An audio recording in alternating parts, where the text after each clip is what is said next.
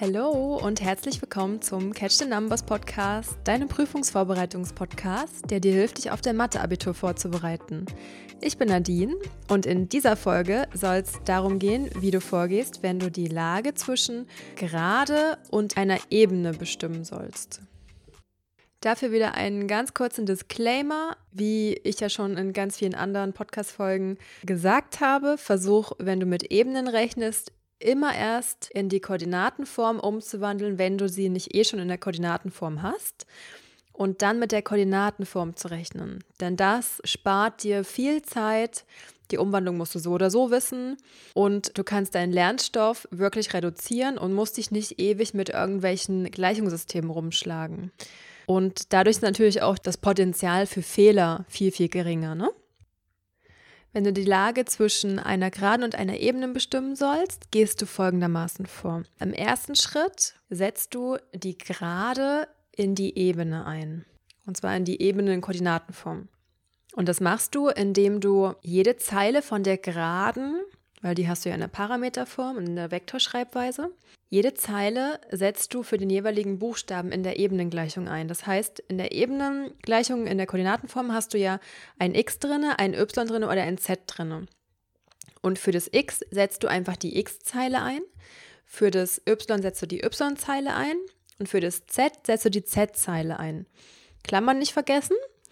Und dann kommt Schritt 2 und du musst nur noch nach dem geraden Parameter auflösen, der ja noch drinne bleibt. Das ist der einzige Buchstabe, der noch drinne stehen bleibt in dieser Gleichung.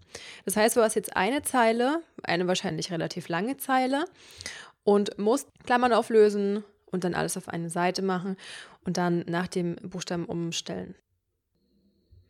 Ach ja, was ich noch sagen wollte, wenn in der Ebenengleichung in der Koordinatenform ein Buchstabe zum Beispiel fehlt, zum Beispiel wenn das Y fehlt, weil es halt einfach nicht da ist, dann kannst du es halt nicht einsetzen und setzt einfach nur das ein, was da ist. Ja? Setzt einfach nur die X-Zeile und die Z-Zeile dann ein in dem Fall.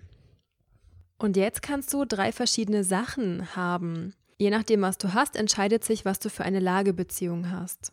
Und zwar kann es einmal den Fall geben, dass der Buchstabe ganz normal drin bleibt und du kannst ganz normal nach dem Buchstaben umstellen und bekommst eine Zahl für diesen Buchstaben raus. Das bedeutet dann, dass sich die Gerade und die Ebene schneiden und du kannst dann in einem nächsten Schritt den Durchstoßpunkt bzw. den Schnittpunkt berechnen, indem du diesen Buchstaben, also den geraden Parameter, in die Gerade einsetzt und dann einfach den Punkt berechnest. Es kann aber auch sein, dass der Buchstabe komplett rausfällt beim Rechnen und nur noch Zahlen drin stehen bleiben auf beiden Seiten von der Gleichung.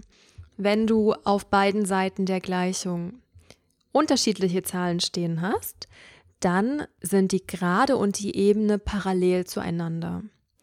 Und wenn du gleiche Zahlen stehen hast auf beiden Seiten, zum Beispiel 3 ist gleich 3, dann sind die Gerade und die Ebene in Anführungsstrichen identisch aber man sagt, die Gerade liegt dann in der Ebene.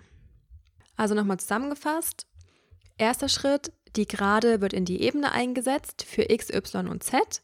Im zweiten Schritt musst du versuchen, die Gleichung nach dem Buchstaben bzw. nach dem geraden Parameter aufzulösen und umzustellen.